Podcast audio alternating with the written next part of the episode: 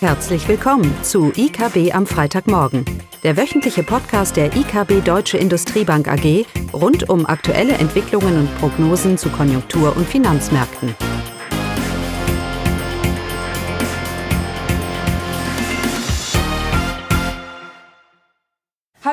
Willkommen zu IKB am Freitagmorgen, heute mit Klaus und mir Eugenie. Ja, und wie das so ist, wenn zwei Volkswirte sich unterhalten, reden wir wieder einmal über die Konjunktur. Aber wir wollen mal ein bisschen uns Gedanken machen, was diese Konjunkturdaten, die wir jetzt gesehen haben, was man daraus wirklich ablesen kann. Aber natürlich, natürlich auch die Inflationszahlen, die wir bekommen haben. Denn die Märkte nehmen jetzt schon sehr viel vorweg.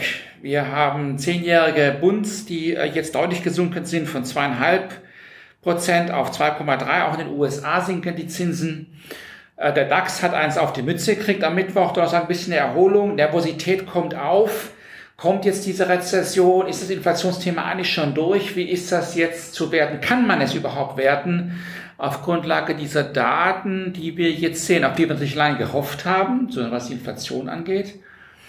Aber die Frage ist, wie belastbar ist jetzt dieses gesamte Bild, um jetzt schon äh, den Sieg auszurufen, sage ich mal, zumindest mal was die Inflation angeht. Ja, und angefangen hat es eigentlich schon letzte Woche. Da hatten wir ja eine Reihe von Stimmungsindikatoren, die zumindest mal für die Industrie doch eher enttäuscht haben. Und Eugenia, das hat sich diese Woche mit China fortgesetzt, oder? Ganz genau.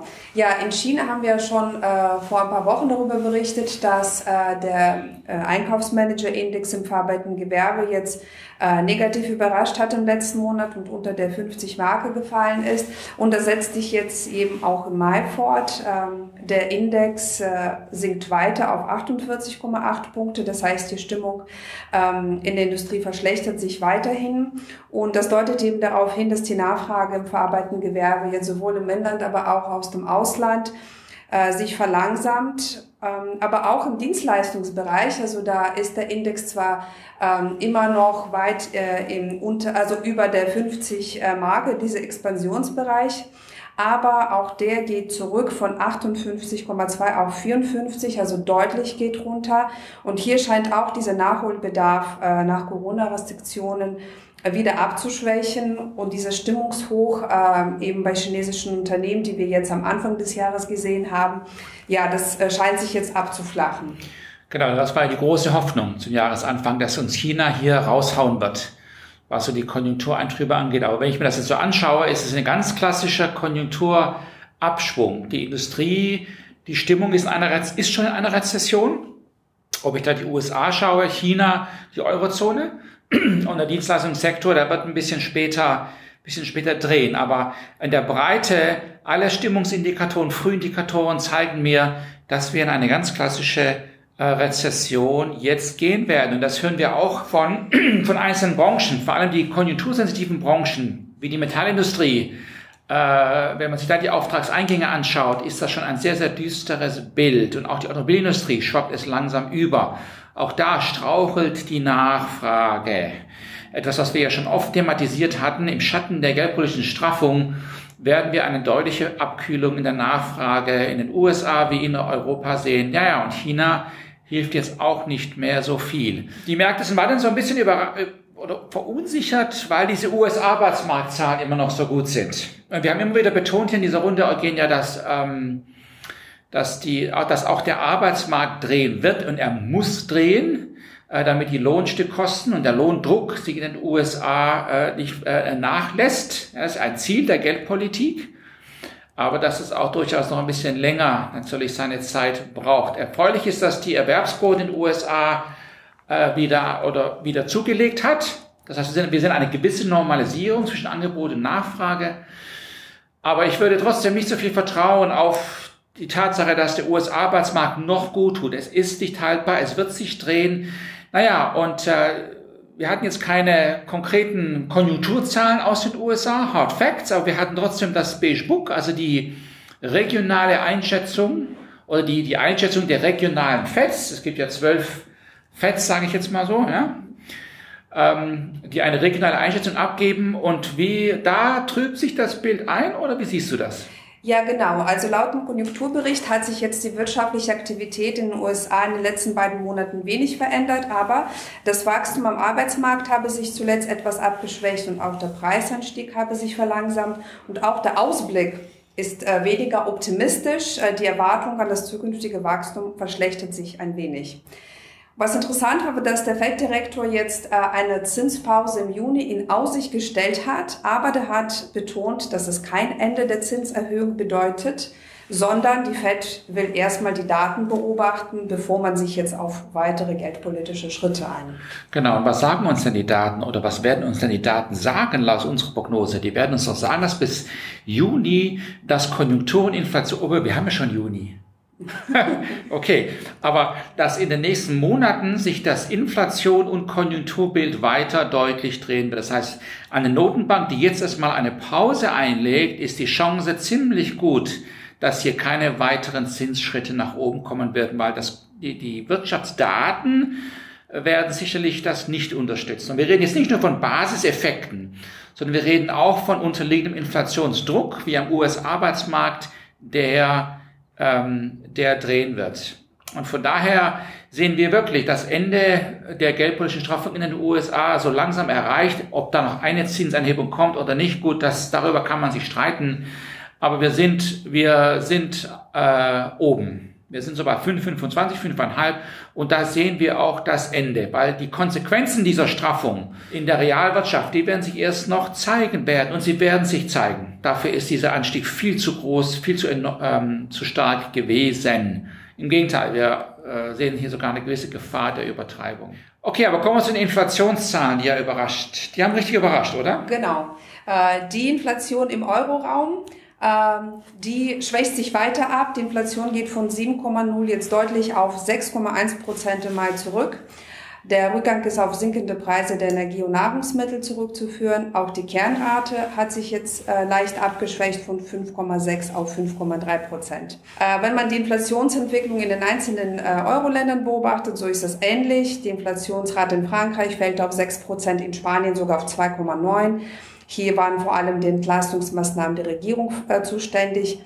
Und auch in Deutschland ist äh, jetzt laut dem Statistischen Bundesamt die Inflation von 7,2 auf 6,1 Prozent zurückgegangen, also etwas stärker als äh, vom Konsens erwartet.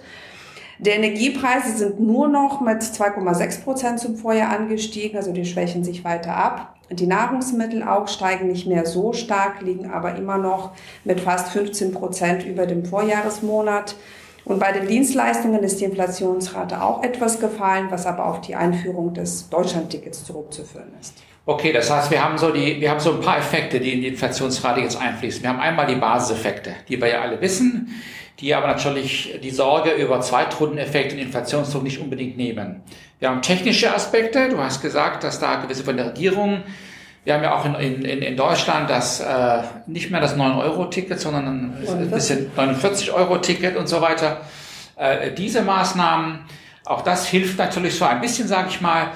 Für mich ist entscheidend die Tatsache, dass wir, wenn wir uns die Einfuhrpreise, also Importpreise anschauen, dann haben wir nicht nur Jahr auf Jahr minus sieben Prozent oder knapp über sieben Prozent im April gehabt, sondern Monat auf Monat auch deutliche Rückgänge. Das heißt, die, wir, äh, wir importieren eine Deflation im Moment und das nicht nur auf Basiseffekten, sondern auch durch den eigentlichen Rohstoffpreisverlauf und auch die aufwändige Euro hilft da.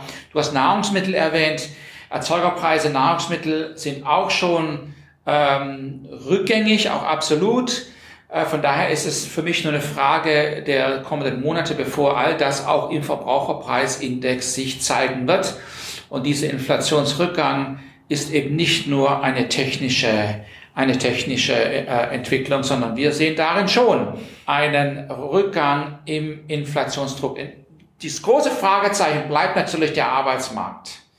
Äh, und auch für die deutsche Inflation, ähm, zu welchem Maße hier diese Lohnforderungen, die ja verständlich sind im Kontext der historischen Inflation, wie wir sie letztes Jahr auch hatten, ähm, aber uns natürlich nicht hilft in, unserem, in unserer Sorge über Zweitrundeneffekte, was die Inflation hier, hier angeht. Wir bleiben grundsätzlich bullischer oder, oder positiver gestimmt als der Markt. Ähm, wir erwarten eine Inflationsrate nächstes Jahr von um die knapp über zwei Prozent im Schnitt und auch zum Jahresanfang nächstes Jahr, Januar nächstes Jahr, wenn wir 2, äh, sehen, was die Inflation, was die Inflation angeht.